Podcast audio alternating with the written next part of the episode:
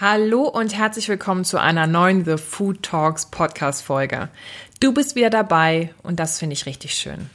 Mein Name ist Dr. Ann-Christine Picke und ich habe Ernährungswissenschaft studiert und anschließend die negativen Effekte von Übergewicht auf den Körper und die Knochen untersucht. Und jetzt bin ich als Ernährungsberaterin tätig und helfe anderen dabei, dass sie sich mit ihrer Ernährung wohlfühlen. Und hier im Podcast geht es um eine gesunde Ernährung und das passende Mindset dazu, um dann eben deine Ziele erreichen zu können. Heute hörst du eine ganz tolle Folge. Ich interviewe nämlich Karin Hofinger aus Österreich. Sie ist eine Küchenapothekerin, sprich Karin hat Pharmazie studiert und als Apothekerin gearbeitet. Das heißt, sie kennt sich sehr genau aus, was im Körper passiert mit Nähr- und auch Arzneistoffen. Und deswegen hat sie super viel Wissen und Weisheit über Mikronährstoffe und die Gesundheit. Karin betrachtet das große Ganze, also das Wesen und seine individuelle Konstitution und auch die dazugehörige und passende Ernährung. Und das gefällt mir an ihr wirklich richtig gut. Und deswegen sprechen wir heute über eine ayurvedische Ernährung und beleuchten die verschiedenen ayurvedischen Typen oder Energien, wie man es auch nennt. Dabei geht es auch um das große Ganze und das eigene Gleichgewicht.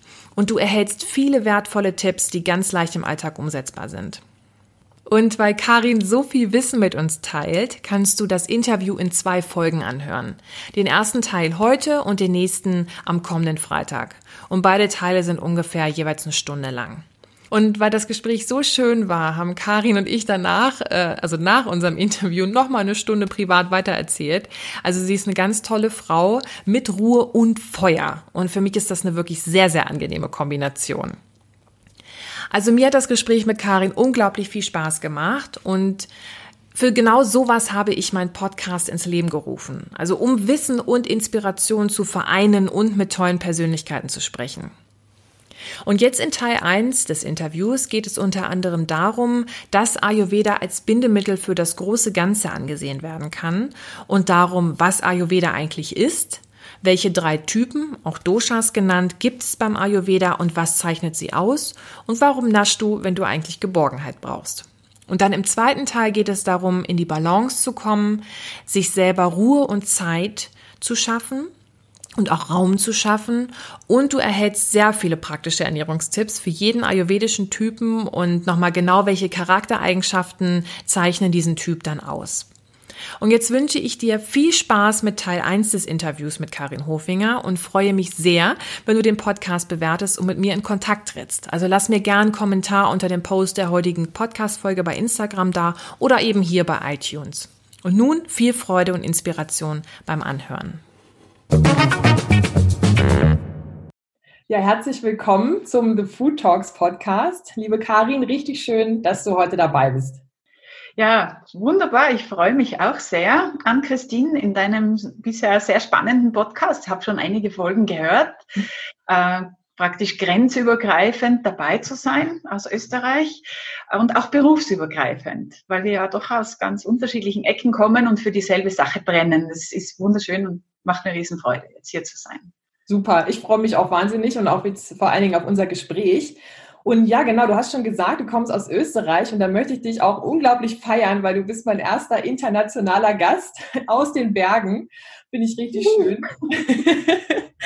und ja, genau, wir sprechen einfach heute über die Landesgrenzen hinaus, jede bei sich zu Hause. Und wir können uns auch schön sehen. Wir sind hier im Videochat. Du zu Hause kannst uns jetzt leider nur hören. Ja. Und genau. Und ja, wir sprechen heute über was ganz, ganz Spannendes, ähm, über ein sehr fesselndes Thema weil wir wollen über die ayurvedische Ernährung sprechen. Und für dich als Zuhörer ist das wahnsinnig interessant, weil es gibt auch verschiedene Typen und Charaktereigenschaften, die man mit bestimmten Lebensmitteln verbessern kann oder auch ins Gleichgewicht wiederbringen kann. Das heißt für dich, wenn du dich gerade so ein bisschen unausgeglichen fühlst, dann bleib unbedingt dran. So, liebe Karin, jetzt kommen wir aber erstmal zu dir. Ich würde mich super freuen, wenn du dich vorstellst, weil du bist ja dein, der, der Boss deines Lebens, du kennst dich am besten und dann würde ich mich sehr freuen, wenn du sagst, wer bist du, was machst du und was ist deine Vision? Ja, also mein Name ist Karin Hofinger. Ich lebe in Österreich. Äh, wer sich da ein bisschen auskennt, Innsbruck ist mein Wohnort in Tirol. Ich bin 55, ähm, habe einen erwachsenen Sohn und bin verheiratet seit 25 Jahren. Das ist jetzt zum privaten kleiner Vorspann und beruflich. Ähm, ich bin ehemalige Apothekerin und meine Spezialgebiete es waren immer schon die Ernährung, die Pflanzenheilkunde, die Mikronährstoffe. Also für mich eine große Inspiration einfach dieser Satz, lasst Nahrung eure erste Medizin sein, die ja von dem Vater der Medizin stammt. Und ich habe mich dann nach vielen Jahren als angestellte Apothekerin selbstständig gemacht, als Einzelunternehmerin und habe mich mit Haut und Haaren äh, der, Gesamt, der Gesundheitsförderung verschrieben und zwar ganzheitlich. Dem habe ich einen Namen gegeben. Mein kleines Unternehmen heißt Vitalimpuls und ich versuche eben Menschen zu inspirieren, zu motivieren, zu begeistern, zu unterstützen, ähm, ihre Lebensqualität, ihre Lebensfreude und ihre Energie zu fördern. Und da ist mein Berufs-, meine Berufstätigkeit sehr vielfältig. Ich halte Vorträge, Seminare, Kochworkshops, ich schreibe Kochbücher, Gesundheitsartikel und ich berate und begleite Menschen auch direkt in Ernährungsfragen, also in meiner Praxis oder auch in, in Gruppen. Unterrichte zum Beispiel regelmäßig achtsam Essen Kurse, unterrichte auch Yoga und äh, noch ein Feld kommt dazu, dass das wunderbar abrundet. Ich bin auch Wanderführerin. Das cool. heißt, äh, mein Leben ist so, mein Ziel und mein Mindset, äh, das Geschenk des Lebens, bewusst wertschätzen, positiv gestalten, selbstbestimmt gestalten und mit Genuss, mit wertvollen Dingen auskosten. Das heißt eben bewusst Genuss mit wertvollen Dingen. Das heißt schon, nicht einfach alles zu konsumieren. In dieser Überfülle der Welt ist die Gefahr sehr groß, dass man sich zuschüttet ja. und das Ganze aus dem Ruder läuft, sondern eben in dem Bewusstsein die Menschen zu schärfen, dass der Körper, unser Körper, Geist, Seele Komplex ein Wunderwerk ist, also rein biochemisch faszinierend und, und dass die Gesundheit ein wertvolles Gut ist und ganz viel mit Lebensfreude zu tun hat und dass man das auf allen Ebenen stärken und fördern kann. Und das sehe ich als meine, das lebe ich, äh, das bin ich und das, da darf ich Menschen mitnehmen auf diesem Weg. Und vielleicht abschließend zu dieser kurzen Einführung, mich inspiriert sehr der Satz von Teresa von Avila, eine mittelalterliche Mystikerin, die sagt, tue deinem Körper Gutes, damit die Seele gerne darin wohnt. Und dann ist dieses von innen heraus glücklich und zufrieden sein ähm, ja viel einfacher. Und das Schöne ist, warum wir heute über Ayurveda reden, dass für alle diese Ebenen, die ich da beruflich auch, die sich bei mir so der Reihe nach entfaltet haben, in Summe dann Ayurveda das Bindemittel darstellt, äh, weil da das ayurvedische Weltbild und dieser Blick aufs Ganze bis hin zur Typenlehre eigentlich das alles integriert, verbindet und damit alles zusammengehört. Und mir selber hat es aus einer großen Krise herausgeholfen, Ayurveda zu begegnen und es hat mich letztlich auch zu einem großen, dicken, fetten Buch inspiriert, das ich nie vorhatte zu schreiben. Und so spielt das Leben sehr, sehr spannend und Ayurveda ist ein super Thema. Cool. Also das klingt mega spannend, dass du auch wirklich an vielen Aspekten in deinem Beruf an, anknüpfst und dass jetzt Ayurveda für dich dein Bindemittel ist. Aber eine Sache interessiert mich noch ganz besonders, weil du hast so schön gesagt, äh, lasst äh, Ernährung eure Medizin sein. Und das finde ich unglaublich spannend, weil du bist ja Apothekerin und jetzt bist du aber im Bereich auch von dem Präventiven auch unterwegs. Also Apotheker sind ja eigentlich eher so schulmedizinisch, verkaufen dann was gegen Symptome und, und natürlich auch gegen Krankheiten. Und jetzt bist du im präventiven Bereich. Magst du da nochmal ähm, was drüber erzählen, wie du dazu, dazu gekommen bist, was dich da motiviert hat, in diesen Bereich zu gehen? Ja, das ist das, ähm, mein persönlicher Weg. Ich habe natürlich immer schon die Natur geliebt. Ich war viel, als ich wohne in den Bergen, ich war viel draußen meine Eltern, wir waren immer wandern und es war lustig und schön. Die Blumen haben mich fasziniert, die Heilkräuter haben mich fasziniert, die Biologie, also ich habe da so Käfer beobachtet und äh, wollte eigentlich einmal ursprünglich Biologie oder Botanik studieren. Und dann war da schon ein sehr Interesse, großes Interesse für Medizin, habe aber gemerkt, wenn mir jemand was schildert, irgendeine Krankheit, dann entwickle ich relativ schnell Sympathiesymptome und habe mir gedacht, nein, ich kann, das ist mir zu nah. Da, ich falle in Ohnmacht, wenn, wenn ich zu viel Gruselgeschichten höre. Und dann habe ich für mich entschieden, Pharmazie ist vielleicht eine gute ein guter ähm, Sukkus aus vielen Themen, die mich interessieren. Auch die Biochemie hat mich schon in der Schule fasziniert und habe dieses Studium ergriffen. Das war natürlich schon eher sehr, sehr anstrengend. Vielleicht hätte ich auch damals gerne Ernährungswissenschaft studiert, wenn es das schon gegeben hätte. Leider nicht. Bin ja doch deutlich älter wie du. Ähm, und ich war immer sehr sportlich und auch im Leistungssport eine Zeit lang als Seglerin im Nationalteam, trotz Alpenland, ganz viel am Meer unterwegs und da war eigentlich Ernährung extrem wichtig, dass man einfach das durchhält, äh, auch über den Tag eine gute Leistung zu bringen. Und so war also das Thema schon immer da. Und dann in der Arbeit in der Apotheke habe ich einfach gemerkt, in den 13 Jahren, wie viele Menschen Probleme haben, Medikamente nehmen müssen, leiden, weil ihr Lebensstil ungünstig ist, weil ihr Ernährungsverhalten ungünstig ist und das auch mitspielt bei dem ganzen Prozess. Auch die Gene sind letztlich ernährungsgesteuert und Lebensstil gesteuert. Also es ist nichts, natürlich hat man schicksalhafte Dinge auch im Leben, aber es ist so ganz viel Einfluss. Und ich war dann, habe immer das Gefühl gehabt, nebenbei da die Menschen zu unterstützen, nehmen, nehmen Sie Ihre Gesundheit selber in die Hand. Tun Sie was, nicht nur Fiebermittel nehmen für Probleme, sondern auch überlegen, wie kann ich denn mein Immunsystem stärken? Und, äh, oder wie kann ich bei Diabetes äh, wie kann ich meine Ernährung, die Arzneitherapie optimieren und vielleicht sogar weniger Medikamente brauchen oder vielleicht gar keine mehr. Und ich wollte einfach immer mehr in diese Vorbeugung gehen, weil ich gesehen habe, dass das Symptombehandlung äh, ihre Grenzen hat. Also ist auch wichtig. Aber ich, ich habe einfach gemerkt, ich brenne für, ich möchte helfen, von vornherein Krankheiten vorzubeugen und mehr für Lebensfreude und äh, Lebensgefühl und Gesundheit zu tun. Und das war dann der Schritt in die Selbstständigkeit. Super schön. Vor allen Dingen, dass man aus einem anderen Bereich, also was heißt anders? So anders ist es ja gar nicht. Es ist ja trotzdem, dass du auch Botanik und Co. hattest, dass du einfach genau weißt, was in den, in den Pflanzen drin ist, was die Stoffe mit dem Körper machen und dass du dass du diesen Bogen geschlagen hast, dass du super viel Erfahrung sammeln konntest in der Apotheke und auch sehen konntest, da ist absolut Bedarf, dass man von vornherein was ändert, denn bislang ist es ja wirklich bei ganz vielen Symptombekämpfung von etwas, was im Körper einfach nicht richtig läuft. Und das ist schön, dass du dafür jetzt brennst und das äh, merkt man auch richtig ähm, und dass du da einfach jetzt deinen Weg gehst. Und ja, dann würde ich jetzt sagen, dann schlagen wir doch vielleicht direkt den Bogen zur Ayurveda, weil du ja gesagt hast, ist das dein Bindemittel, dein Bindeglied, das ist das, was bei dir in der Mitte steht. Und ähm, das finde ich total cool. Und deswegen würde ich gerne erfahren, was genau Ayurveda denn überhaupt ist. Also warum ist das so, so gut? Also warum ist das alles, was du vorhin erzählt hast, warum vereint das so, das Ganze?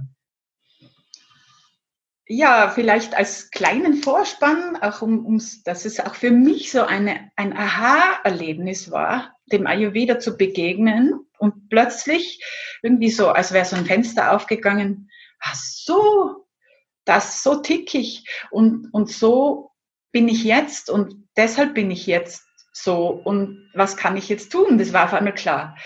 Und da war schon der Punkt bei mir im Zuge dieser Selbstständigkeit dann, ich habe mich spezialisiert auf Mikronährstoffe, Orthomolekulartherapie, ähm, habe ich mich total überarbeitet in der Begeisterung. Ja, das ist Pitta, dieses Feuer in mir.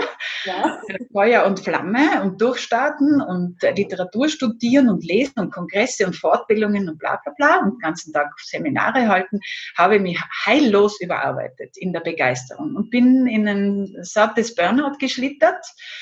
Und am Tiefpunkt ist mir dann Yoga und Ayurveda begegnet als Schlüssel, mich selbst zu verstehen äh, und, und auch zu lernen, was kann ich tun, um mich herauszumanövrieren wieder aus dieser Sackgasse und wieder in meine Balance zu kommen. Und das Besondere am Ayurveda ist, dieses Wort äh, gliedert sich in zwei Teile. Ayus, das Leben, und Veda, das Wissen. Also das Wissen vom Leben. Ähm, und das hat dann, es ist jetzt die einfachste Definition, da gibt es sehr, sehr ausführliche, auch das Wissen von einem langen, gesunden Leben. Ähm, und der Ayurveda ist ja eine Schwesterdisziplin von Yoga, die kommen aus demselben historischen Hintergrund äh, der vedischen Hochkultur, etwa 6000 bis 3000 vor Christus. Äh, schriftlicher Art gibt es das auch erst später, dann 700 vor Christus sind dann die ersten großen Schriften, die man jetzt noch hat. Also dieses Wissen gibt es schon sehr lange. Und das Schöne daran ist, meine Erfahrung ist, und das sagen auch alle meine Lehrer und Menschen, die Ayurveda begegnen, es ist ein zeitloses, universelles Wissen, das ganz unabhängig vom Kulturkreis überall gültig ist, weil es dieses, diese innere Intelligenz der Natur, der Veda, dieses Wissen, das in den Dingen steckt, das die Naturkraft sieht und mit diesen Kräften arbeitet. Und das ist eigentlich das Schöne, dass man dann, wenn man da einmal so ein bisschen einen Einblick hat und neugierig wird, sich das erschließt, Schritt für Schritt. Und vielleicht kann ich da jetzt in diesem kurzen Podcast so ein bisschen einen kleinen Einblick geben, wobei, bis man so richtig dann versteht, dauert schon eine Weile und vielleicht auch gut, wenn man dann jemanden hat in der Nähe, der sich da auskennt. Aber ich, ich denke, es ist vielleicht möglich, jetzt in der nächsten halben Stunde da so ein paar Blitzlichter zu werfen, dass es wirklich sehr, sehr lohnend ist. Und es ist eben nichts Aufgesetztes von außen, sondern meine Erfahrung ist, und steht auch in allen Büchern so, und alle Lehrer sehen das so als ihre Erfahrung, es erschließt sich dann von innen. Das heißt ja, auch in mir steckt der Veda, dieses innere Wissen. Und man braucht nur mal es erkennen und das Türchen geht auf und ich sage, der innere Arzt spricht dann zu dir oder die innere Weisheit, diese eine in jedem Wesen innewohnende Urkraft, die einem eigentlich spüren lässt, was tut mir gut. Und vielleicht diese Struktur des Ayurveda erleichtert das, das zu erkennen in sich selber. Das klingt fantastisch. Magst du da vielleicht ein bisschen was erzählen, wie du dein inneres Wissen dann gefunden hast und deinen inneren Arzt, also wie, wie dir Ayurveda dann geholfen hat in so einer wirklich doch sehr schwierigen Situation, weil so ein Burnout ist doch sehr, sehr kräftezehrend, sehr, sehr niederschmetternd. Das ist ja wirklich am Rande einer Erschöpfung oder vielleicht über die Erschöpfung hinaus. Das mhm. ist, wie, wie, hat, wie hat dir das geholfen? Ja, es war Zufälle gibt es nicht im Leben, ist meine Erfahrung. Es kommt immer zur richtigen Zeit das richtige, die richtige Perle vorbeigerollt. Und wenn man sie sieht und aufgreift, dann kann man die dann sammeln und äh, ja, und das war eben die Begegnung mit einem Ayurveda-Arzt, der mir in einem, in einem Vortrag, ich habe schon viel gelesen drüber, es hat sich nie erschlossen und plötzlich war mir klar, aha, dieses Feuer in mir, das in meinem Typ angelegt ist, habe ich einfach zu sehr ins Lodern gebracht, in dieser Begeisterung, äh, mich einfach zu sehr Feuer und Flamme führt zum Ausbrennen wenn man es übertreibt. Und das war dann schon nach dem ersten Vortragsabend eigentlich, aha, dieses Feuerelement in mir, und die Typen kann ich dann vielleicht diese Elemente noch ein bisschen näher erklären, ja. hat einfach überhand genommen. Und jetzt geht es darum, das auszugleichen. Und es war mir nicht so klar, wie wichtig es ist, genau dieses auszugleichen durch die balancierenden Elemente, eh das logisch, wo ich dann, ja, eh klar, Ruhe, Natur, entsprechende Farben auch, Düfte, Essen, äh, einfach die ausgleichenden Qualitäten zu erkennen. Und manches davon wusste ich schon, aber wie das alles zusammenhängt, hat sich dann äh, erst geklärt. Und das ist vielleicht jetzt der Moment auch, diese, diese, dieses Weltbild des Ayurveda ein bisschen zu beschreiben. Im Ayurveda sieht man, dass die Welt, der gesamte Kosmos, die Erde und auch der Mensch als Teil davon, auch alle Lebensmittel als Teil davon, Tiere, Pflanzen, von fünf Grundelementen aufgebaut sind. Das ist ein, ein Weltbild. Ja, das darf man nicht zu mechanistisch betrachten, sondern es ist ein Betrachtungsbild, das es sehr erleichtert, diese, diese Welt, diese Natur und auch uns selbst zu verstehen.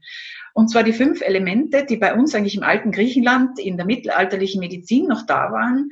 Das Erdelement, das Wasser, äh, das Feuerelement, das Luftelement und das, was in der mittelalterlichen Medizin bei uns verloren gegangen ist, das Raumelement. Also fünf Elemente, Erde, Wasser, Feuer, Luft und Raum oder Äther, wie man es früher genannt hat. Das heißt, es muss ja mal ein Raum da sein, damit sich die anderen Elemente überhaupt entfalten können. Wenn wir es zum Beispiel das ganz vereinfachen, sagen wir, es gibt, muss den Weltraum geben, damit darinnen sich Element Erde in Form des Planeten mit Wasser drauf äh, manifestieren kann und das Feuerelement die Sonne und auch in der Atmosphäre die Luft. Aber es muss der Platz, es muss der Raum da sein. Das heißt, diese fünf Elemente formen unsere Welt. Und diese fünf Elemente kann ich in allem entdecken. In mir, in jedem Lebensmittel, in, in jedem, also wenn wir jetzt über Ernährung reden, nehme ich das immer wieder mit und eben in der Welt allgemein. Und die fünf Elemente sind eigentlich vielen sehr vertraut, weil sie auch ein bisschen zum Angreifen sind. Ähm, sie stehen für Grundqualitäten. Das heißt, es ist nicht das Erdelement nur die krümelige Erde, der Humus, sondern das Erdelement ist alles Feste, Stabile, also Erde, Holz, Wald, auch Beton, auch, auch Glas, alles, was fest und stabil ist, was Form gibt. Das Wasserelement ist klar, alles, was flüssig ist, eben auf der Erde die Ozeane, in uns Menschen die ganzen Körperflüssigkeiten, ähm, beim Essen das Trinken. Feuerelement ist das Licht, die Sonne, das Lagerfeuer, das Herdfeuer, aber auch unser Verdauungsfeuer, das was transformiert, was umwandelt. Luft ist die Atemluft, die wir nicht sehen, aber spüren in Form von Wind. Auch im Körper die Atmung und die ganzen Bewegungsprozesse. Und der Raum ist einfach dieser äh, Manifestationsraum oder dieses Element, das ich brauche, überhaupt, um überhaupt zu existieren. Das ist am wenigsten greifbar, aber vielleicht am ehesten mit, mit einer Yoga-Übung, wo man sich so dehnt und Raum schafft, äh, dass wieder alles gut fließen kann, dass das Wasser wieder fließen kann, dass das, der Blutkreislauf in Schwung kommt. Also das heißt, das ist Raum schaffen, auch im eigenen Leben, dass man sagt, was mir zu nahe kommt, schiebe ich jetzt auf Abstand. Und das war dann bei mir genau der Punkt, wo ich festgestellt habe, ich muss, obwohl ich nicht will, alle Vorträge absagen. Ich muss für ein halbes Jahr, und es war dann doch ein Jahr, alles, was ich wollte, alle Termine canceln. Ich brauche den Raum für mich, um da in dieser Sphäre, in der ich bin, innerhalb meiner Aura oder meines Lebensraums, eine andere Qualität wieder einkehren zu lassen die anderen Elemente wieder in, zu holen, mir zu gönnen und in den Wald zu gehen und in der Stille zu sitzen, Wasser zu trinken und nicht Kaffee, ja, der hitzt und das Feuerelement noch. Also das war dann für mich der Punkt, wo ich, ja, vieles habe ich schon gewusst und dieser Vortrag hat mir einfach die Augen geöffnet, dass es notwendig ist, den Raum zu schaffen, um die anderen Elemente wieder in mein Leben kommen zu lassen. Das ist jetzt zu den Elementen. Einmal der erste Vorspann. Und die fünf Elemente kann man eigentlich auf drei Regelkräfte verdichten. Und das sind diese Doshas, diese Bioenergien, die dann auch zur Typenlehre führen. Okay. Das heißt, die Typenlehre ist eine verkürzte Form äh, der fünf Elemente Basis. Und da gibt es eben diese drei Regelkräfte, die man eben in der Sanskrit-Sprache, also diese altindische Gelehrtensprache Vata, Pitta und Kapha nennt. Vata könnte man übersetzen auf Deutsch am ehesten mit das Bewegungsprinzip, das alles, was mit Bewegung, Kommunikation zu tun hat und um es ganz einfach auszudrücken, äh, wenn man es auf die Typenlehre rüberbricht, das windige, luftige, also so das, was in unserem Leben so ein bisschen Unruhe und äh, durcheinander macht und flexibel ist und auch kreativ und, und sprudelig. Aber es kann eben auch zu viel werden und dann wird es ein Tohuwabohu und führt zu Überforderung, Reizüberflutung. Also es hat jedes dieser Bioenergien ist nicht negativ oder positiv, sondern sie hat eben positive Grundqualitäten, die, wenn sie zu viel werden, in ein bestimmtes Beschwerdemuster führen. Und dieses Vata, das setzt sich eben zusammen aus den zwei leichten Elementen aus Raum und Luft. Also das sind die luftigen, die, ja, die uns auch luftig und fröhlich machen, die uns neugierig machen, kreativ machen. Also wenn jetzt da was sitzt und zuhört und sagt, ja, ich bin so ein Schmetterlingstyp, ähm, mal dies, mal das und dann fange ich das an und ja, super Zumba und ja, super Malen und, und dies und das und verliert relativ schnell wieder Interesse, braucht was Neues. Das kann aber auch zu viel werden. Und dann kommt so Unruhe und Nervosität und diese Flatterhaftigkeit. Also das ist dieses Vata ja, in uns. Und körperlich zeigt sich das auch vielleicht in zerbrechlichen Körper, eher zarte Körperstrukturen, Überbeweglichkeit, ähm, ja, eben nicht sehr stabil, ja, sie werden schnell umgeblasen, ja, wie man bei uns sagt in Tirol, heute durch den Wind, ja, wenn jemand äh, einfach ja, nur mehr chaotisch ist, weil einfach das Windelement, das, die Luft-Wind-Qualität zu viel wird. Also das vielleicht, da fühlt sich vielleicht schon so manche angesprochen und sagt, ja, dieses ist in meinem Leben sehr stark da. Das ist ein bisschen viel, ein bisschen zu viel zugleich, zu schnell. Das zweite, ich hoffe, es ist jetzt nicht zu lang, oder? Hast du das Gefühl, du möchtest Nein. da was fragen?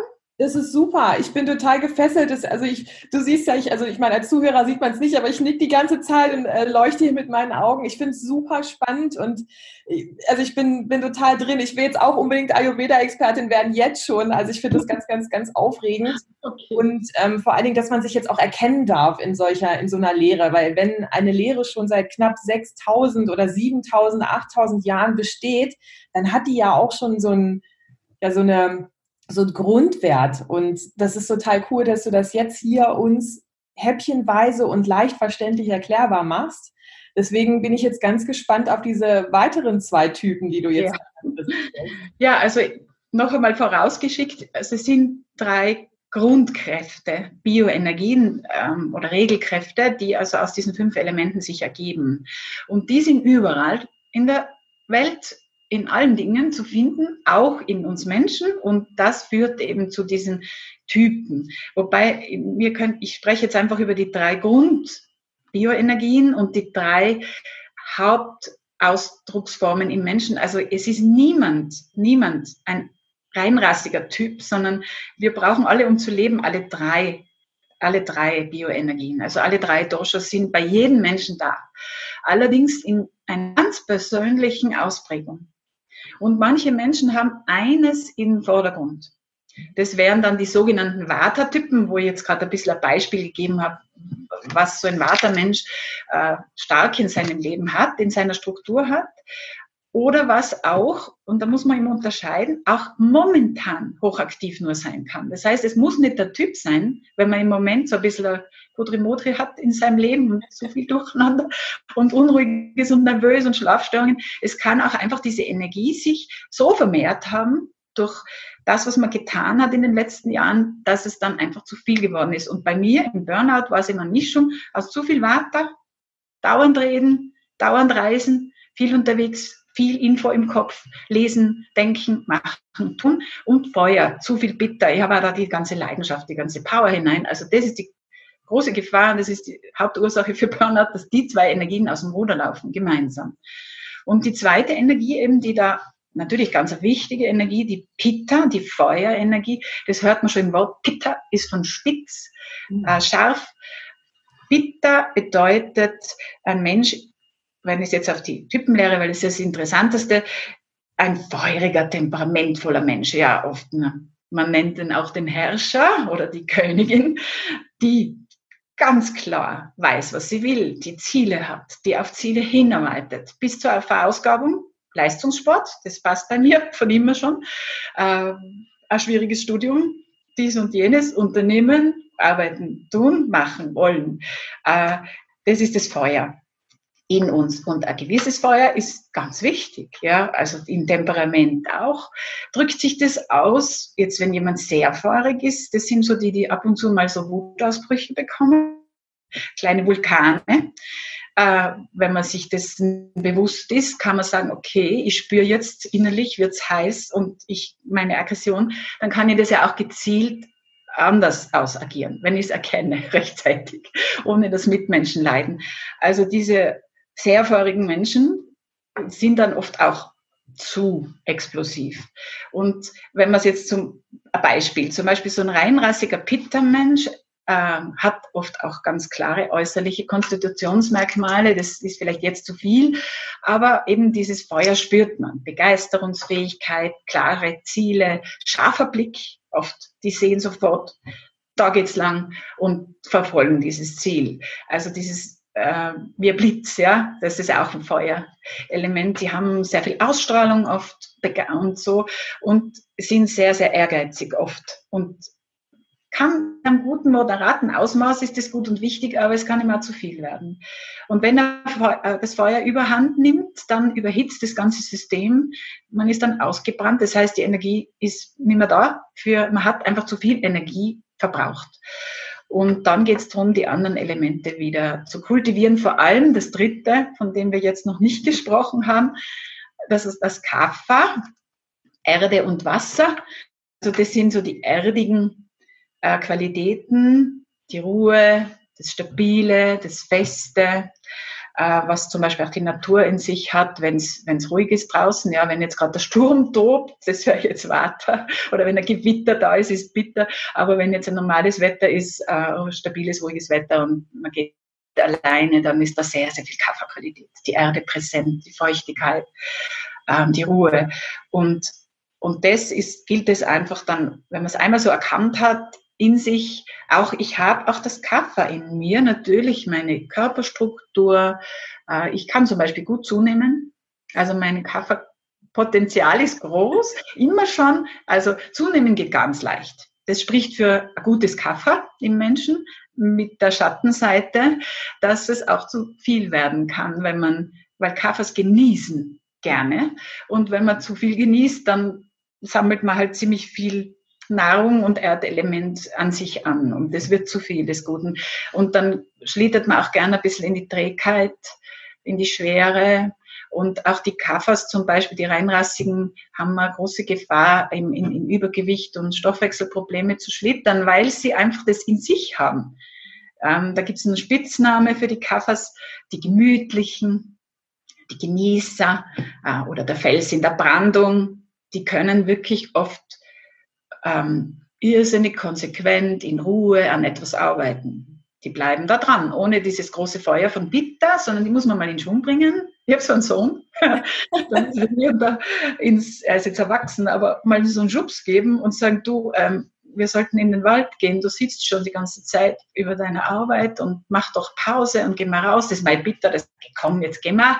Und und da muss ich ein bisschen überreden und dann draußen geht er und geht er und geht er und bei mir ist dann schon der Punkt, dass ich sage, ähm, jetzt ist genug und er sagt, na, jetzt gehen wir schon da weiter, jetzt ist gerade fein. Also so Kaffers brauchen immer ein bisschen, bis sie in Schwung kommen und dann rollen sie gemächlich, unglaublich verlässlich, in Ruhe. Und wenn es zu viel wird, dann hängen sie zu viel ab. Und ähm, ja, und kommen aus dieser Trägheit schwer heraus und wenn es ganz arg wird, in die Depression. Das heißt, diese, diese Grundenergien haben tolle Qualitäten. Sie haben aber auch, wenn es zu viel des Guten wird, ihre Schattenseiten. Und wenn man mal diese Zusammenhänge erkennt, dann kann man sich relativ schnell einordnen, wo ich mich jetzt gerade befinde, was herrscht jetzt gerade vor. Ist mein Leben momentan mehr in der Kafferphase? Das muss nicht heißen, dass ich deshalb viel Kaffee in mir habe, aber es kann einmal passieren durch Umstände, dass das zu viel wird. Mhm. Wenn man zum Beispiel so ein Watermensch ist, der ganz nervös und unruhig ist und immer gegen Stress und Unruhe ist, kann passieren, dass so ein Watermensch plötzlich über Jahre total rund und dick wird, obwohl er gar kein Kaffertyp ist und aufs Erste vielleicht optisch so ausschaut wie ein Kaffermensch. Der hat sich einen Schutz Polster angegessen. Der hat versucht, seine Unruhe, seine Nervosität, seine Angst, sein Einsatz, was immer, mit viel Kaffee auszugleichen. Blöderweise nur mit Essen. Mhm. Und da wäre dann die Idee, wenn man das erkennt, ja, findet sich vielleicht eine Hörerin jetzt oder ein Hörer, sagt, ja, ich bin ja immer, wenn ich nervös bin oder wenn ich Angst habe oder wenn ich mich einsam fühle oder unruhig bin, dann esse ich gern irgendwas Fettes, irgendwas Weiches, irgendwas Kaffer, ja, was warme, warm, weich, fett, mehrend, zuckrig, süß. Das ist alles beruhigt Vata, diesen Wind, diese Unruhe. Und das ist aber nicht die einzige Lösung, dieses Element zu beruhigen. Und wenn ich da mal draufkomme und mir denke, ja, ich könnte ja auch ein Ölbad nehmen. Wasser, duftendes Öl mit süßen Düften, hat genau die Qualität, äh, das auszugleichen. Oder ich gehe in den Wald und liege mir auf dem Boden oder ich gehe schwimmen, ganz langsam und ruhig. Einfach zu merken, ich kann diese Energie, die mich so zum Frust, äh, zum Schutzessen anregt oder zum Ausgleichsessen. Zum, und das gleicht aber dann nicht wirklich. Kurzfristig ja, aber es ist nicht kein, kein guter Ausgleich. Und wenn man das mal so für sich geordnet hat, dann kann man viel schneller lernen, sich in Balance zu bringen mit verschiedenen Lebensstilelementen. Und das ist das, deswegen ist Ayurveda für mich das Bindemittel, weil es kann sein, dass es eben gilt, ein bisschen in Bewegung zu kommen, wandern zu gehen, ähm, einen gemütlichen Yoga-Flow zu machen, entspannt. Oder eben ein Kaffer, der in der Trägheit ist, der muss ein bisschen, bisschen schinden, ja, es hilft nichts. Braucht vielleicht eine zackige Musik, das ist jetzt nicht unbedingt mein Yoga, aber um ein bisschen ins Schwitzen zu kommen, dass einfach diese Trägheit ein bisschen weniger wird und vielleicht was leichteres essen. Und ich glaube, wir machen dann weiter beim Essen, aber jetzt ist vielleicht so ein Hauch äh, be bewusst geworden, worum es da im Ayurveda geht. Absolut. Ich finde es so spannend und äh, habe jetzt auch gerade die ganze Zeit so meine eigene Vita bin ich durchgegangen. Wie ist es bei mir so gewesen? Vielleicht auch jetzt, wenn du zuhörst, wie ist es bei dir gerade so? Also ich finde das unglaublich spannend und gerade so bei diesem äh, Pitter sehe ich mich auch bei dem Feuer. Also wenn ich einmal ähm, dran bin an etwas, dann brenne ich dafür auch und dann schwitze ich und äh, mache und tue und bin nur am, am Rödeln und, und will das einfach fertig kriegen da erkenne ich mich unglaublich. Und wo du das auch gesagt hast, ähm, dass du auch in diese Burnout-Phase gekommen bist. Mein Burnout heißt ja nichts anderes als auszubrennen. Und das finde ich, also diese, diese, dass diese Wörter auch so gut jetzt vom ja, modernen zum alten, dass das noch so gut passt, finde ich unglaublich toll. Mhm. Und dass dieses Windige, wie heißt es nochmal, das Vata auch dazu passt. Also ich erkenne mich darin auch wieder so in meiner äh, Phase, als ich viel nach Ulm gependelt bin. Das war für mich einfach zu viel. Und jetzt bin ich ein bisschen ruhiger geworden und das ist für mich auch sehr, sehr gut. Und das, ich bin mir sicher, dass das sehr, sehr viele auch, die gerade zuhören, so merken, oh, das ist mir jetzt ja alles zu viel. Insbesondere, wenn es auch um Social Media geht, dass man, wenn man da dran sitzt, was ja eigentlich vielleicht auch eine Entspannung und Ablenkung sein soll, überhaupt nicht. Ganz genau, dass es einfach wirklich jemanden total durcheinander bringt, viel zu viele Einflüsse, sodass dann einfach nur noch lethargisch auf dem Sofa gelegen wird, weil es einfach zu viel gewesen ist. Und ich finde das unglaublich spannend und bin jetzt ja total gespannt darauf, wie sich das mit der Ernährung, also wie das zusammenspielt, was man tun kann, um sich auszugleichen, wenn man sich gerade unausgeglichen fühlt. Ja. Freue ich mich drauf, dass du gleich da loslegst und uns. Ja, ja. Also es ist wirklich, ähm ein wesentlicher Aspekt am Thema Gesundheit und eine, eine große Schiene in dieser Vielfalt der ayurvedischen Therapiekonzepte. Also das, wie gesagt, Ayurveda ist der Blick aufs Ganze, das Wissen vom gesunden Leben, die Hintergrundphilosophie oder Schwesterdisziplin eben von Yoga aus aus meditativer Einsicht gewonnen ursprünglich und jeder kann in sich das auch nachspüren. Was stimmt für mich? Und was sagt mir mein Inneres dazu? Und das wieder spüren zu lernen. Und die Ernährungslehre im Ayurveda spielt eine große Rolle und das deckt sich ja auch mit unserer Schulmedizin. Das, man sagt immer im Grunde die Materie Mensch, ja. Jedes einzelne Atom, jedes einzelne Molekül in meinem Körper kommt aus dem Essen. Vom Baby an, von den ersten zwei Zellen die Gene bestehen auch aus Nährstoffbestand, als Nährstoffbruchstückchen, ja, und das ist so. Ja, es kommt über, wenn wir erwachsen, wenn wir leben, wenn wir draußen sind aus dem Mutterleib, über den Mund. Essen und Trinken, das sind die Biomoleküle, die unser Wunderwerk Mensch ähm, letztlich ausmachen. Und da habe ich eine Riesenchance, das, was ich da rein fülle, ich sage oft gern, das müsste ich mir einverleibe, sind die Zutaten für mein System. Nummer eins, und es deckt sich da meine westliche und auch die Ernährungswissenschaft, so wie du sie praktizierst, voll und ganz mit dem Ayurvedischen, dass man sagt, es geht darum, dass es wertvolle Dinge sind. Ja, es, es verlangt, mein Körper verlangt nach Qualität. Ich, ich habe ja nur den einen Körper. Es ist ganz egal, ob ich dran glaube, dass ich x-mal wiedergeboren wäre oder nur einmal da bin. Jetzt definitiv dieser Körper. Der gehört mir. Und für den sorge ich so gut ich kann, mit Freude äh, sage, ja, ich gönne mir bestes Material, also wertvolle Lebensmittel, frisch, äh, möglichst gute Qualität, nachhaltig biologisch möglichst gute Qualität, nicht sparen. Und das ist auch eine ganz klare Sache wieder. Frisch, gute Qualität.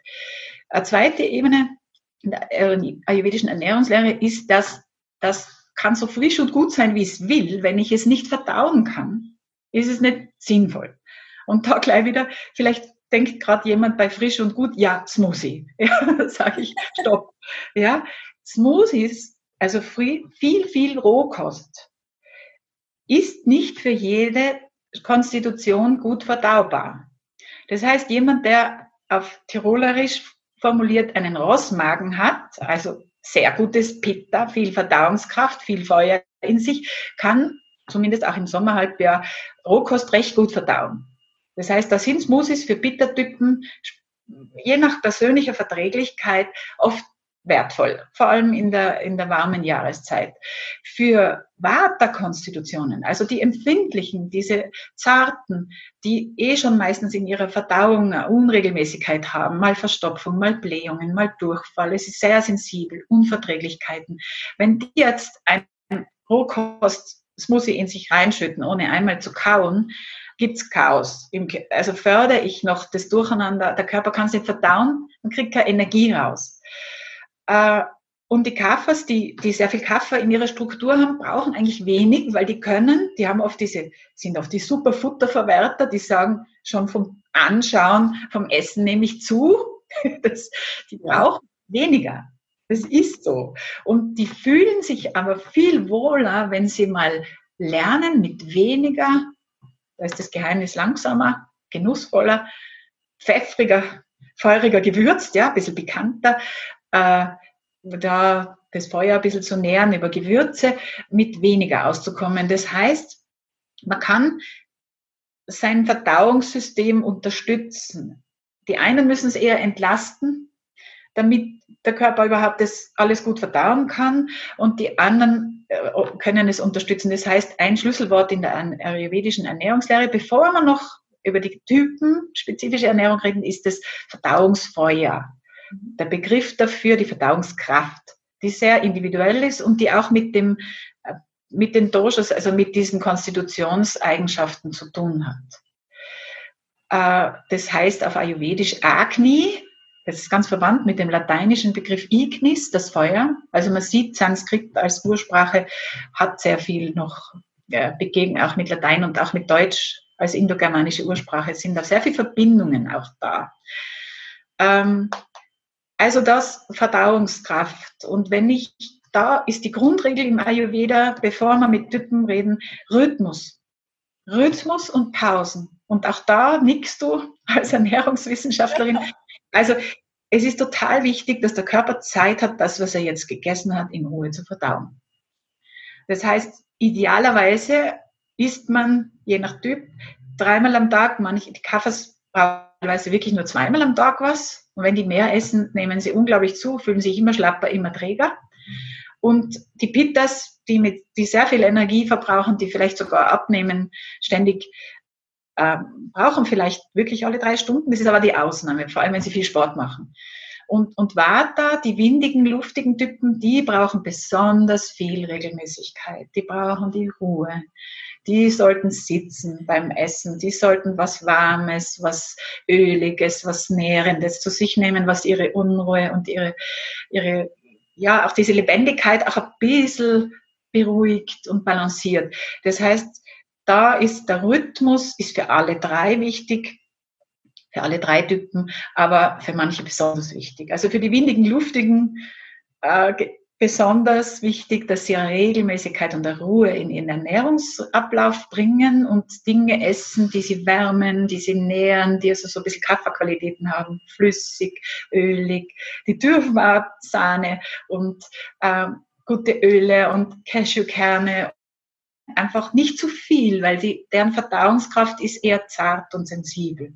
Aber das, was sie essen, eher gekocht, gedünstet, warm, äh, nicht zu scharf. Also das, und wenn, wenn so erwartet, ich habe sehr viele Vata-Menschen auch schon in, bei mir in der Ernährungsberatung gehabt und wenn die mal, wenn ich mal sage, in der Früh ein warmer Brei mit Hafer und so ein bisschen Rosinen drinnen, eingeweicht über Nacht und dann warm gemacht und ein bisschen gewürzt, probier mal aus, wie es dir mit dem geht.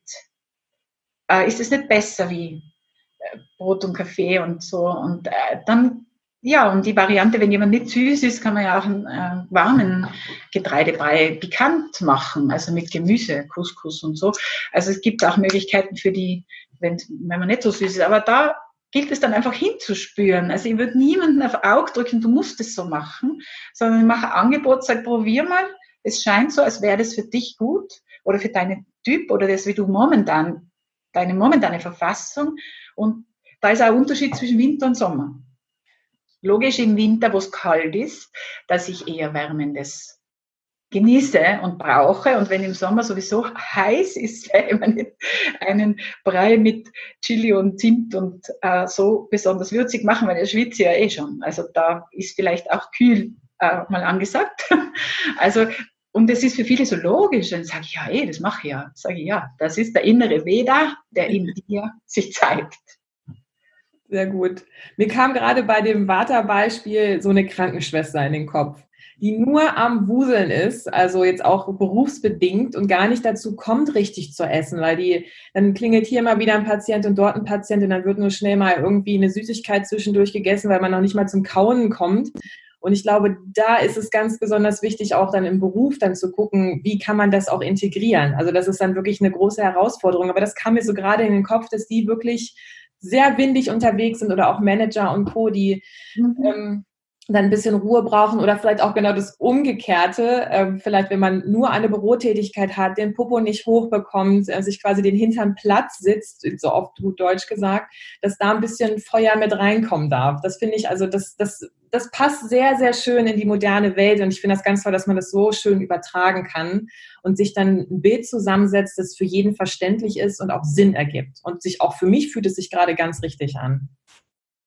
Ja, das freut mich, dass, dass sich das jetzt da für dich auch erschließt und vielleicht auch für die ein oder andere Hörerin und Hörer.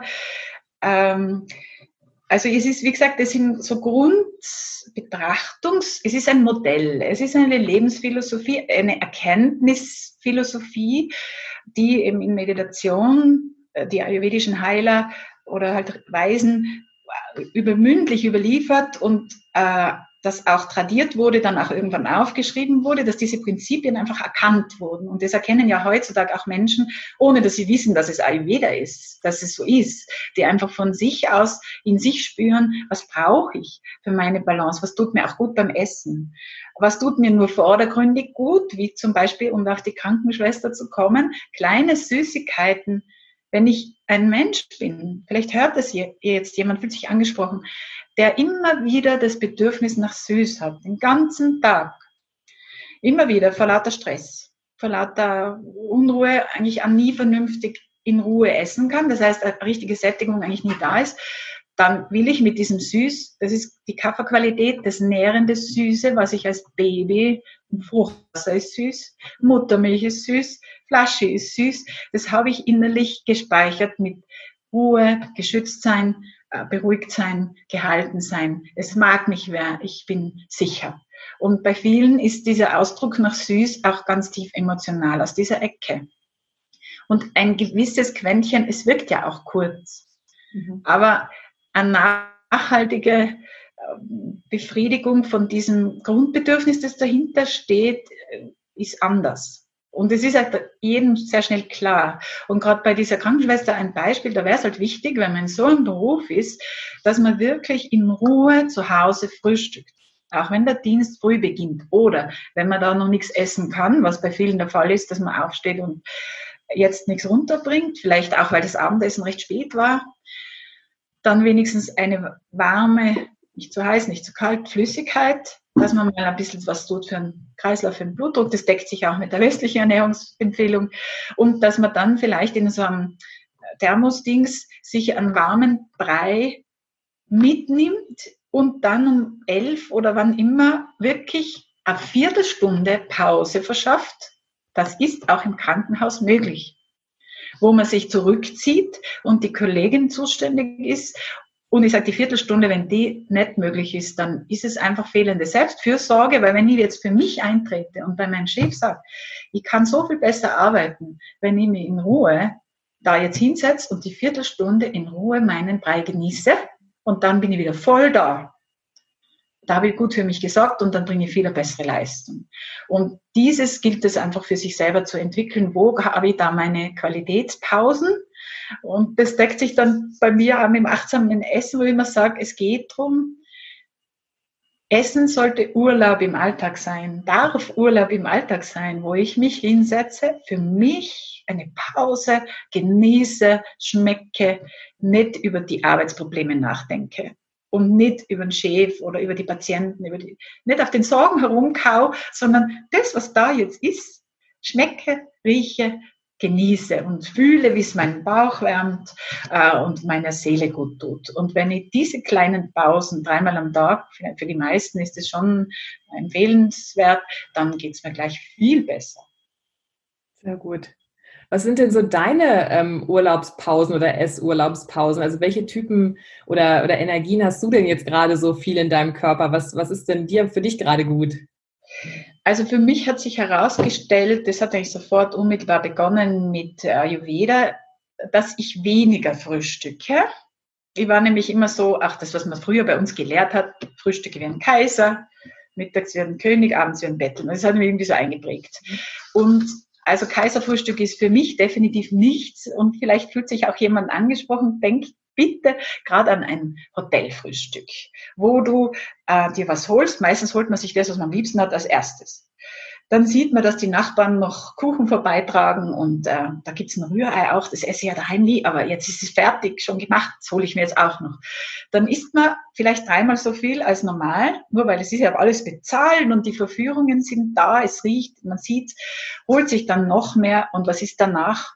Erledigt. Man ist erledigt reif für den Liegestuhl, sicher nicht für die Wanderung. Ja. Äh, und ja, das ist einfach ungünstig. Ich nenne das dann Fressnarkose. Mhm. Und dieses Phänomen habe ich auch öfter bei mir beobachtet, dass mich zu viel Frühstück erledigt, also so exzessiv vor allem im Urlaub. Äh, und dann aber auch im Alltag festgestellt, ich komme mit etwas weniger Frühstück, sprich nur einem Haferbrei also ich, über, ich weiche mir am Abend Haferflocken, fünf Esslöffel ungefähr ein mit ein paar Rosinen, lasse das über Nacht weich werden im Kühlschrank und wärme das in der Früh, würze das mit Zimt und Kardamom oder mal mit Kurkuma und Pfeffer, je nach also an manchen Tagen brauche ich mehr Zimt und Kardamom, an anderen Tagen merke ich, ich brauche ein bisschen was Bekanntes, ich komme heute schwer in die Gänge, dann gebe ich ein bisschen Ingwer, und Pfeffer und Kurkuma rein, dann ist der Brei auch mal quietschgelb, das ist super, so wie in die Gänge kommen. Und dieses kleine Schüssel ist genug, also ich, ich weiche es in Wasser ein und zum Beispiel mein Mann ist eher ein viel Pitta Vata, äh, der nimmt eher ab als zu. Der kriegt das gleiche eingeweicht in Milch und dann noch Cashewkerne, ein bisschen mehr Fett. Da kriegt man einen Schuss Öl dazu, äh, damit er wirklich äh, was Nährendes, Warmes hat, auch gewürzt mit Kardamom vor allem. Das ist für ihn das beste Gewürz, weil das Zimt ihn ein bisschen zu viel, ein bisschen Zimt geht, zu viel reizt ihn. Er hat sehr sensible Verdauung. Und scharfe Gewürze werden für ihn das Gift in der Früh. Das heißt, das ist so unser Urlaub in der Früh. Und ich merke immer, wenn ich mich dazu verleiten lasse, vielleicht hier und da mal am Samstag, fährt mein Mann zum Bäcker und bringt da so ein Brötchen mit. Also bei uns heißt das Semmel mhm. äh, oder Kipferl, sprich Hörnchen. Ähm, und wenn ich mich dann verleiten lasse, so ein Kipferl zu essen, es schmeckt natürlich gut, ja, hm, keine Frage.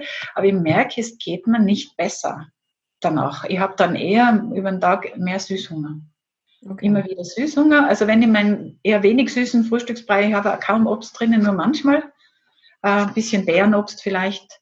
Äh, das ist so für mich eine, eine wichtige Qualitätspause. Und die zweite Pause, Essen ist ein, bei uns ist die Hauptmahlzeit und das entspricht der ayurvedischen Ernährungslehre des Mittagessen, weil da unsere Verdauungskraft am besten ist dann verdauen wir einfach am besten. Und ein gutes Zeichen für richtig gute Verdauungskraft ist, wenn man richtig Hunger hat. Nicht nur Gier und Lust, weil das, das habe ich immer. Ja, also ich kann sagen, ich könnte immer essen. Das weiß einfach, ja, du nix. Ja. Aber es ist wichtig zu unterscheiden, ist es nur Lust und Gier und vor allem, was steht da dahinter, gefühlsmäßig. Und ich habe dann oft gemerkt, bei mir ist es Langeweile, ja, wenn ich was tue, was mich radisiert, innerlich, zum Beispiel Buchhaltung, dann entsteht das dringende Bedürfnis, zum Kühlschrank zu gehen, mir was Gutes zu gönnen. Und das habe ich halt mittlerweile erkannt, dass das nicht hilft, ähm, weil die Buchhaltung ist trotzdem noch da. Und dieses Süße macht mir dann keine guten Gefühle, eher schlecht. Denke ich mir, jetzt habe ich was zwischendurch gegessen, so blöd. Und ich weiß ja, dass ich gut zunehmen kann. Es wäre besser, vielleicht eine Runde ums Haus zu gehen oder äh, einmal das Radio aufzudrehen, fetzige Musik und eine Runde tanzen. Dann fühle ich mich auch wieder wohl und kann mich wieder auf die Buchhaltung stürzen. Also ich habe für mich andere Lösungen gefunden. Und zum Mittagessen. Also es wäre schon wichtig, wenn es möglich wäre, im eigenen Leben, das Mittagessen als Hauptmahlzeit warm wäre schon gut, außer es ist extrem heiß im Sommer, dann auch kühl oder eben bei Menschen mit guter Verdauungskraft auch einmal ruhig Rohkost dazu. Ähm, wenn das nicht möglich und dann halt eben ein Essabstand von mindestens drei, besser fünf Stunden, also eher so klassisch früh, Mittag, Abend. Und eben Kaffeetypen frühstücken oft nichts, weil die eh eine satt sind und die vielleicht wirklich nur zwei Mahlzeiten am Tag. Es entspricht eigentlich auch ein bisschen dem, was jetzt momentan so in ist, dem Intervallfasten, dass man sagt, die Pausen sind so wichtig, dass der Körper verdauen kann. Für alle. Für alle drei für alle drei Typen Pausen wichtig. Und für denjenigen, der natürlich am besten Futter verwertet, für die mit viel Kaffee, sind die Pausen noch viel wichtiger. Also das Snacken zwischendurch ist wirklich keine Energiespender, sondern eine Energie, eine zehrende Geschichte, die nur kurzen Kick gibt und wieder zum Energietief fühlt, weil der Körper muss wieder was verdauen. Es ist noch was drinnen im Magen, jetzt kommt was Neues dazu. Das heißt, der Körper schiebt halb verdautes zwangsläufig in den Zwölffingerdarm weiter, dann kommt es zu Blähungen, zu Verdauungsstörungen, zu Unverträglichkeiten. Dieses ganze Durcheinander, das viele haben, hängt auch damit zusammen, dass zu oft Kleinigkeiten, Snack, Snack, Snack, Snack, Snack, macht durcheinander, man hat keine Energie, immer wieder so Tiefs. Und also dreimal Urlaub am Tag am Esstisch mit was Vernünftigem und da sage ich Mittagskoch sehr gern, auch traditionell. Ich habe auch zwei Kochbücher geschrieben, die letztlich meine 25 Jahre Alltagsküche, die natürlich auch praktisch und schnell gehen muss, weil ich war ja immer berufstätig, und habe auch Familie eine Zeit lang einen Kindertisch einmal in der Woche gehabt mit fünf Kindern, um unser Einzelkind ein bisschen äh, auch zu unterstützen. Und habe eben gemerkt, wenn es was Gutes gibt, auch Gemüse, Kinder essen das, wenn man es ihnen gut gewürzt und gar nicht Thema. Das geht nicht um gesund, es ist gut, es schmeckt und äh, die haben Brokkoli-Risotto mit Genuss gegessen, die anderen Kinder aus Felix Volksschulklasse. Ähm, also es ist was Gutes kochen. Und wenn es nicht möglich ist, zum Mittag äh, dann muss man halt die Abendmahlzeit eher früh. Das wäre gut, nicht zu spät. Oder mindestens drei Stunden vom Abendessen, bis man schlafen geht. Dass man wirklich eine Chance hat zu verdauen und die Menschen, die eher zu Gewichtsansammlungen neigen, dann vielleicht sich noch einen kleinen Spaziergang einteilen. Am, am Abend noch ein bisschen raus an die frische Luft, dann die Verdauung und ein bisschen in Schwung zu bringen, äh, weil das Ungünstigste ist direkt vorm Schlafen essen auch wenn es ein Snack ist, weil der Körper kann es nicht mehr verwerten, es belastet und es nimmt dem Körper die Chance zu regenerieren über Nacht. Also dieses, was sich jetzt auch durch die Forschung, auch letztlich der Medizin-Nobelpreis 2016, Autophagie, also diese Selbstverdauungsprozesse, in, dass die Zellen Reste verwerten. Das war immer schon logisch. Jeder Fastenarzt äh, auch im Ayurveda, ganz egal in welches Medizinsystem man schaut, auch in die chinesische, traditionelle chinesische Medizin oder auch äh, Stammesvölker, Fasten im Spriche von Pausen, vor allem diese nächtliche Fastenperiode von mindestens zwölf Stunden, besser mehr. Äh, nicht von ungefähr heißt sie in England Breakfast, also das Fastenbrechen in der Früh. Diese Pause ist ganz wichtig, dass der Körper Reste verwerten kann und dass man gut schlafen kann. Und ein schweres Essen am Abend ist, stört den Schlaf und stört die Verdauung und, und führt eigentlich zu, zu, zu ungünstigen Stoffwechselsituationen bis hin zu Fettleibigkeit. Also das wäre eine ganz wichtige Sache für alle drei Typen. Ja, dass ja dieses Abendliche auch naschen bis in den späten Abend hinein oder sich noch zusammenreißen und ab 9 Uhr kann man dann doch nicht mehr, da muss doch die Tüte Chips aufgerissen werden oder die Schokolade und Co. Und dann ist der Schlaf unruhig. Also ich denke, da fühlen sich jetzt gerade sehr, sehr viele angesprochen, die sagen, ja, diese Pausen kann ich irgendwie gerade gar nicht einhalten. Oder wenn ich auch daran denke, diese Zwischenpausen zu machen, Kaffee ist ja auch, Kaffeekuchen ist ja so eine bekannte Zwischenpause, die ja gesellschaftlich absolut okay schon ist, die aber für den Körper vielleicht gar nicht gut ist. Also mir geht es nach so einer Kaffeerunde meistens nicht so gut, auch wenn ich es dabei genieße. Aber danach denke ich immer so, oh, musste das jetzt sein, obwohl es ganz toll ist. Also ja. mir geht es danach auch immer nicht gut. Ich fühle mich da auch sehr angesprochen und ich bin mir sicher, dass jeder, der das gerade hört, auch so denkt, ja, dieses Naschen zwischendrin sollte ich möglicherweise vielleicht doch mal lassen und wenn wirklich nur Dinge, die nicht so zuckerhaltig sind, damit die mich nicht durcheinander bringen. Ja, es ist, sagt sich jetzt vielleicht, ich weiß, dass das ein schwieriges Thema ist für viele, was vielleicht Tricks sind, um sich da drüber zu stummeln. Ein Geheimnis ist, und es deckt sich auch mit der westlichen äh, Wissenschaft, die Mahlzeiten möglichst wenig süß zu gestalten. Das heißt, den Zuckergehalt im Essen halten, weil Blutzuckerspitzen äh, führen im Körper zu Insulinspitzen, die wiederum zu einem starken Blutzuckerabfall führen und genau in eine halbe Stunde, dreiviertel Stunde nach so einer Süßigkeit, egal ob es ein Getränk ist oder ein Keks oder auch äh, selbst bei Obst, zu einem kleinen Tief. Und das verlangt der Körper dann wieder nach süß. Das heißt, diese Blutzuckerachterbahn ist für viele die größte Herausforderung in dem Ganzen. Aber wenn man sich einmal bewusst ist, dass man da in der Achterbahn drinnen ist, immer so aufs und aufs und aufs und aufs, immer kleine Kutzi, noch was, äh, oder Kaffee mit ein bisschen Zucker drin, immer was am Kick, ja, ständig.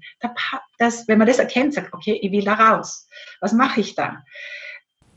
Was du dann machen kannst, erfährst du in dem zweiten Teil des Interviews, das nächste Woche erscheint. Das ist eine richtig gemeine Stelle, um zu schneiden, ne?